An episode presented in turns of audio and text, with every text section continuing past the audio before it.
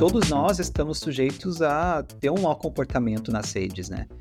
É necessário que haja um letramento dos gestores sobre o que, que essas plataformas significam na prática. A venda, né, a, a, o deslumbre é muito fácil de pensar que essas plataformas elas vão conseguir revolucionar o dia a dia da educação.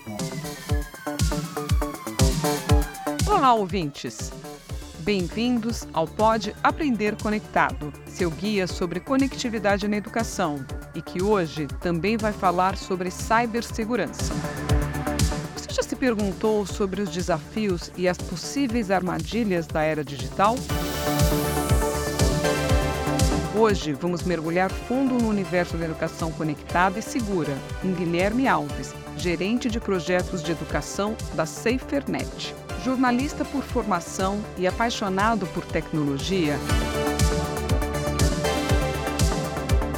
Guilherme nos ajudará a entender como a conectividade pode ser utilizada de forma segura em sala de aula. Além disso, ele também mostra a importância do letramento midiático e a relevância do bem-estar digital no aprendizado diário.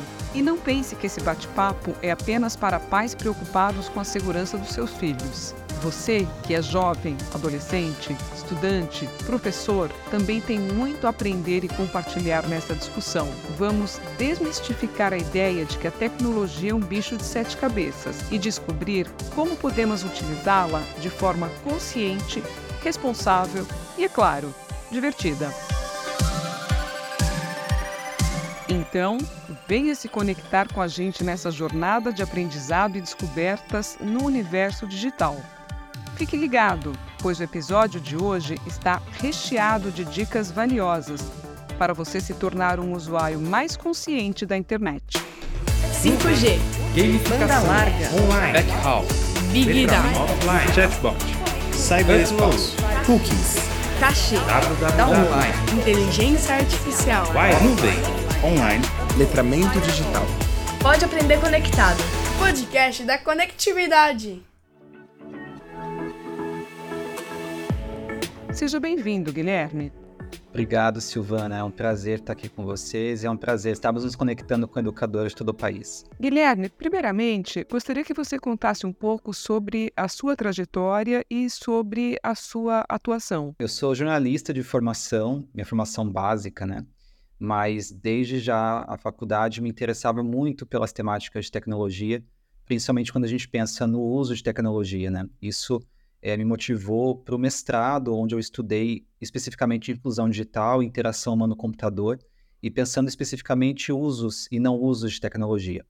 É, na CIFENET, eu tenho atuado principalmente nos nossos eixos de educação, onde a gente trabalha com bastante proximidade com as escolas, com professores, é, com educadores sociais também, com secretaria de educação, adolescentes, crianças, pensando sempre em formas de apoiar a educação pública, principalmente, em como implementar ações sobre uso de tecnologia, sobre uso cidadão desses artefatos, né, dessas tecnologias, é, de uma forma que já é prevista por várias legislações, mas que a gente sabe que é difícil na prática fazer acontecer por muitas questões que vão desde infraestrutura até formação de professores mesmo. Então, tenho aprendido muito nesse processo. Eu acho que a educação nos traz essa, esse prazer, né, de poder ensinar um pouquinho, aprender um pouco também. A gente vê a diversidade, né, de quando a gente pensa em educação pública no Brasil, educação mais geral também. Então, tenho tido esse, esse prazer, principalmente essa honra de poder também, de alguma forma, apoiar professores nesse processo. É um aprendizado contínuo e extremamente empolgante. É, Guilherme, a conectividade na sala de aula, ela trouxe inúmeras oportunidades. Acho que não resta dúvida com relação a isso. Mas, igualmente, trouxe desafios e preocupação e preocupações em relação à segurança dos dados e ao acesso a conteúdos maliciosos. Então, eu gostaria que você falasse um pouco sobre esses desafios e perigos que os alunos têm é, ao acessarem a internet no ambiente escolar. Esse é um ponto muito importante, Silvana, porque é preciso sempre se pensar no sentido da tecnologia. Né? Quando a gente fala de tecnologia, muitas vezes existe um uso sem reflexão reflexão mesmo do que a gente está fazendo. E existe também é, pouco senso crítico, muitas vezes, para entender quais são as tecnologias que de fato a gente precisa, o que de fato pode melhorar a educação no dia a dia.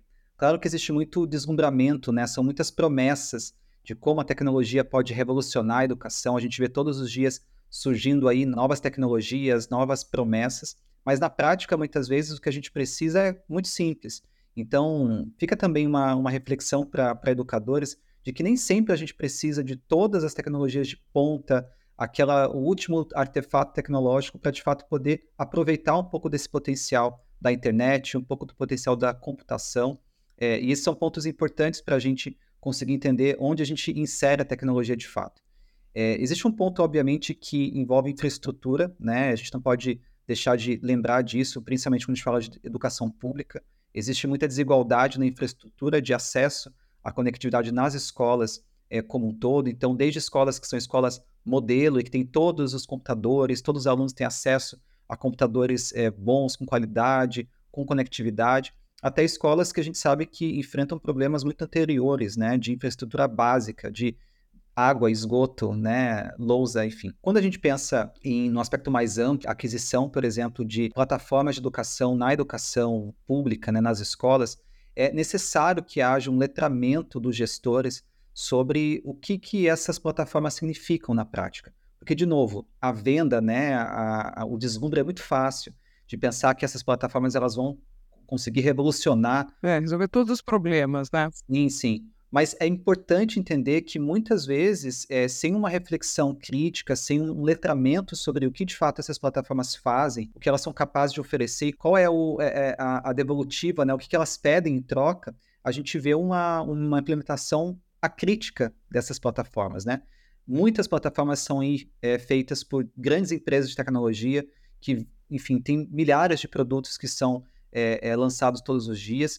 E a gente sabe que o uso de dados tem sido cada vez mais utilizado como forma de compreender esses mercados e como forma também de transformar pessoas em consumidores, né? E é possível se proteger dessa, dessa captação de dados? Não, claro, esse é um ponto importante. O que a gente vê muitas vezes, infelizmente, é que existe um pacote, né? Do tipo, você implementa essa plataforma de educação na sua escola, na sua rede de educação, você vai ter acesso ali a vários aplicativos e vários serviços importantes, mas em troca existe uma política de uso de dados que vai ali utilizar dados para, por exemplo, é, melhorar os serviços, o que poderia ser importante, mas também várias e várias cláusulas de uso de dados que muitas vezes a pessoa não é letrada, não entende muito bem sobre tecnologia, pode sentir nem entender direito o que isso significa. Então, assim, é difícil porque muitas vezes você não tem muita escolha. Do tipo, você não consegue escolher a, a, plataforma X, mas olha, eu só vou permitir que os dados sejam usados para isso, para isso, para aquilo, porque é um pacote. Você utiliza, mas ali você vai ter que fornecer esses dados, que são dados, muitas vezes dados pessoais das pessoas que estão utilizando esses, essas plataformas, são também dados que envolvem o próprio universo da escola, né, o próprio universo da educação, é, quanto que os alunos aprenderam, quais são os conteúdos que eles aprendem, quais são as respostas, enfim, quais são os exercícios que os professores utilizam, quais são as dinâmicas todo esse universo da sala de aula estando ali também conectado de alguma forma. E infelizmente é difícil, porque essa não existe pouca negociação muitas vezes sobre o que, que pode ser feito, de quais são os dados que são coletados ou não. Assim, se você não não compra esse pacote, qual é a alternativa? Porque muitas vezes é, acontece isso, o que tem disponível é aquilo. Ou você usa aquilo ou não usa nada. Sim, sim. Claro, aqui eu estou falando principalmente de plataformas privadas, né, de grandes empresas pode pensar em Google, Microsoft, são empresas de tecnologia muito grandes que também têm plataformas de educação, né, ambientes virtuais de aprendizagem, oferecem vários serviços, enfim. Mas a gente precisa é, também lembrar que nós temos alternativas para uso de tecnologia em sala de aula que envolvem, por exemplo, software livre. A gente tem toda uma comunidade, por exemplo, do Moodle, que é um ecossistema de aprendizagem super importante, e que é, oferece muitos serviços que são oferecidos de forma gratuita e que tem software aberto, né, código aberto, então é passível de revisão e esse controle do uso de dados é muito mais facilitado é, para quem, claro, consegue entender e consegue manejar essas ferramentas. E aí tem a dificuldade, porque muitas vezes para isso acontecer, preciso que a escola, a rede de educação tenha uma equipe que consiga compreender também esses, esses softwares e consiga implementá-los em escala nas redes de ensino. Mas existem sim alternativas. Então é importante também que os gestores, os professores, não se sintam, é, não sintam que existe só uma, um caminho, né? Podem também existir outros caminhos, Mas é claro, eles também dependem de informação, dependem de tecnologia, dependem de implementação. Não é, não é exatamente fácil muitas vezes, porque quando a gente pensa nessas grandes empresas, elas oferecem tudo, às vezes, muito facilitado, né? Então, toma aí o pacote, está tudo aqui pronto, só utilizar, e a implementação às vezes é mais fácil.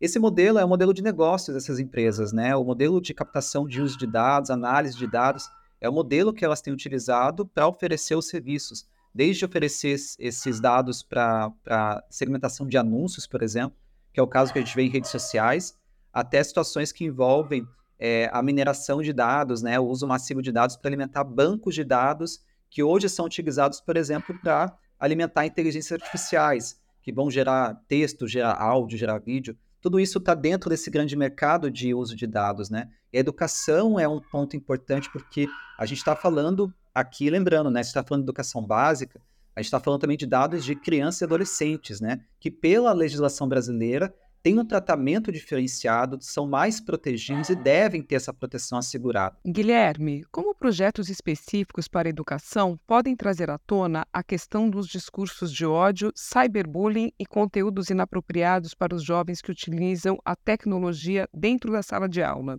Essa já é uma demanda essencial para a educação hoje. Nós já temos na educação brasileira os marcos a BNCC, leis específicas de proteção de crianças e adolescentes, que já colocam importância de se falar sobre essas temáticas em sala de aula.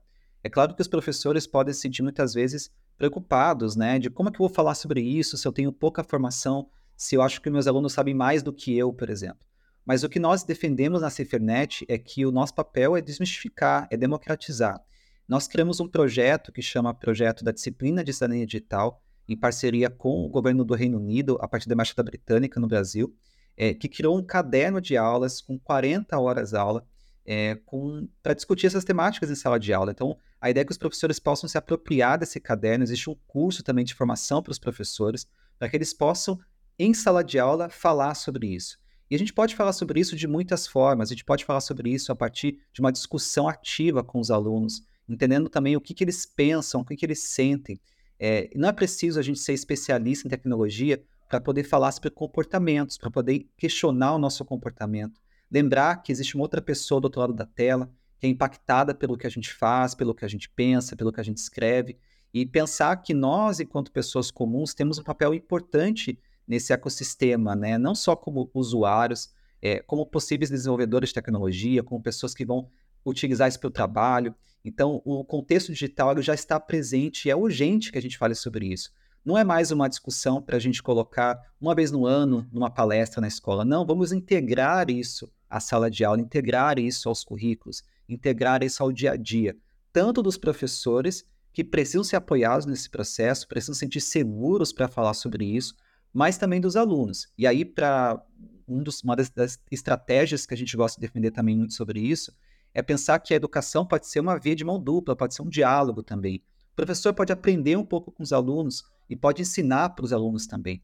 Então, o importante da gente aqui é entender o que, que é basilar, né? o, que, que, é o, o que, que a gente precisa ter formação básica para falar sobre isso, quais são as temáticas importantes, quais são as informações, quais são os, os recursos que a gente precisa ter para poder falar sobre isso. Mas é possível e é necessário hoje já, não é uma coisa de futuro mais. Guilherme, essa, essa disciplina ela é, é, dirigida mais ao ensino médio, é isso? Isso. Ela foi criada, pensada especificamente para o ensino médio, mas a gente tem professores que têm aplicado as, as aulas também nos anos finais do fundamental, ou seja, oitavos e nonos anos, e também com resultados muito, muito bacanas de formação e de discussão com os alunos. Então, é recomendada para o ensino médio, mas também podendo ser aplicada nos anos finais do fundamental. E a tecnologia hoje está presente desde, desde a pré-escola. Os professores, os pais, eles têm como se resguardar também dessa, desse mau uso da tecnologia? Com certeza. Todos nós estamos sujeitos a ter um mau comportamento nas redes, né? É importante que a gente consiga compreender qual é a dinâmica desses espaços que a gente está falando. A gente está falando de uma rede social, por exemplo, em que a gente tem ali espaços onde as pessoas falam publicamente coisas, postam publicamente conteúdos. A gente está falando de, por exemplo, grupos de mensagens, que são espaços um pouco mais privados, mas que também são passíveis de serem ter os conteúdos ali saídos daquele espaço para ganhar também outros lugares. Mas é importante, sim, que todos nós pensemos quais são os usos que eu faço, quais são os meus interesses quando eu penso em internet, quais são os espaços que eu frequento, quais são as redes que eu frequento e quais são as estratégias, quais são as ferramentas que eu posso utilizar para me proteger e também para pensar no meu comportamento em relação às outras pessoas.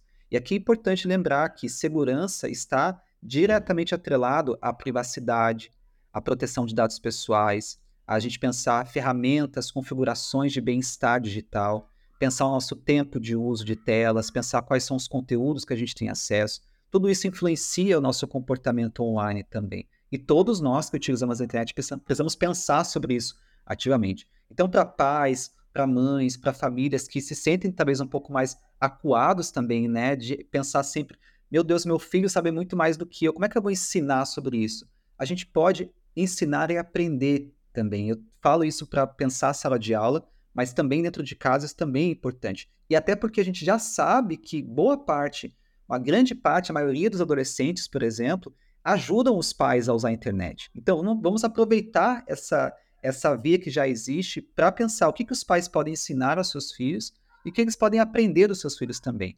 Isso é muito bacana quando acontece, é muito poderoso também, né? E você acha que esses sites maliciosos, eles podem acabar trazendo prejuízos ao aprendizado? Com certeza, a gente pode pensar em muitos aspectos, né? A gente pode pensar, por exemplo, como a desinformação na internet pode prejudicar o processo de aprendizagem quando a gente pensa que os alunos vão ter essas informações que não são verídicas, que são manipuladas, que são enganosas. Então é importante ter um letramento em educação midiática para identificar conteúdos que podem ser conteúdos manipulados, conteúdos enganosos, né? Esse é um ponto de imediato.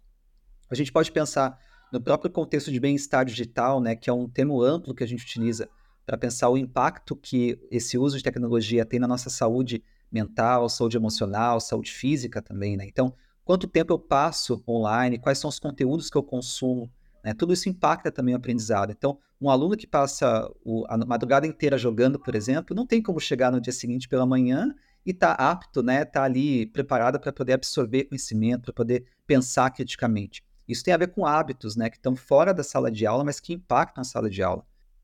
E como os pais podem dar o exemplo. Exatamente. Isso, isso é um ponto, claro, aqui acho que é mais a gente compreender que é difícil mesmo, porque a gente está falando muitas vezes de, de aplicativos, de serviços que são pensados para serem viciantes, né? A gente precisa lembrar disso também, mas é importante também, a gente sabe que muitas vezes, principalmente para crianças menores, né, que têm menos contato com tecnologia, essa lógica dos pais que estão muito conectados pode, inclusive, impactar essa relação familiar, né? Então, é também importante que todos nós pensemos sobre isso. Eu penso sobre isso todos os dias, porque eu trabalho com tecnologia, eu trabalho utilizando computador. Quando estou no meu tempo livre, eu também utilizo a internet. Mas, poxa, vamos pensar em outras formas também de ter lazer, outras formas de poder né, descansar a cabeça, descansar os olhos, descansar né, a vista dessas, dessas telas. Isso é importante. Isso vale para todo mundo, com certeza. Tá, ótimas dicas para todo mundo, né? desde a da, da criancinha até o vovô. É, Guilherme, a gente está encerrando aqui. Gostaria das suas considerações finais. Bom, eu acho que essa discussão é uma discussão importante para todos nós a todo tempo, né? Pensar o uso de tecnologia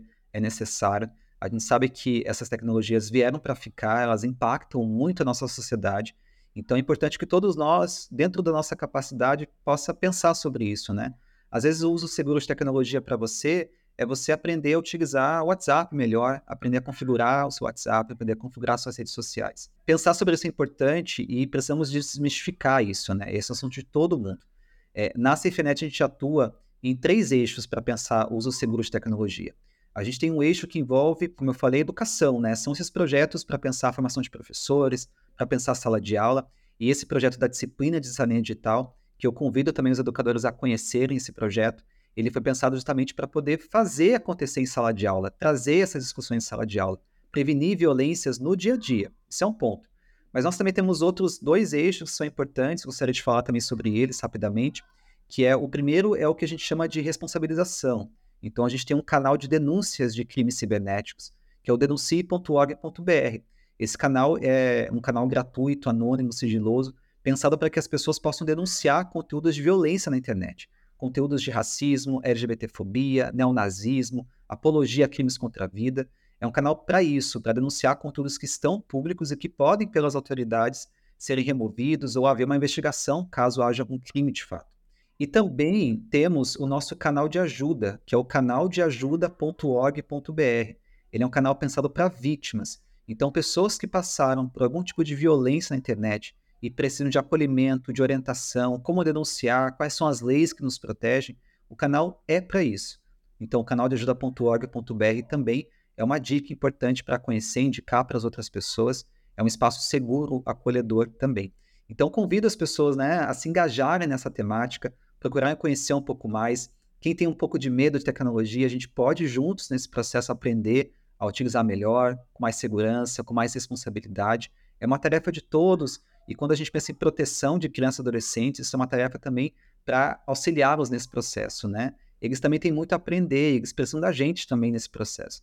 Então, fica um convite, né? O convite dessa jornada de aprendizado e que começa com a gente saindo do automático, né? Pensando no nosso dia a dia, pensando no nosso uso. É possível e é para todo mundo. Puxa, parabéns. Muito feliz em saber que existem iniciativas como essa da, da SaferNet. Imagina. Obrigado, Silvana, pela conversa.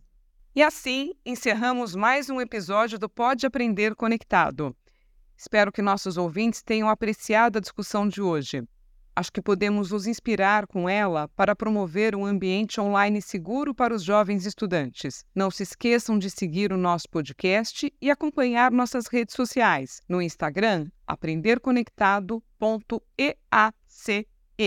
No próximo episódio, conversaremos sobre os avanços emocionantes na conectividade nas escolas. Também vamos refletir sobre o que o futuro nos reserva. Tudo isso com o professor Luciano Meira. Até lá!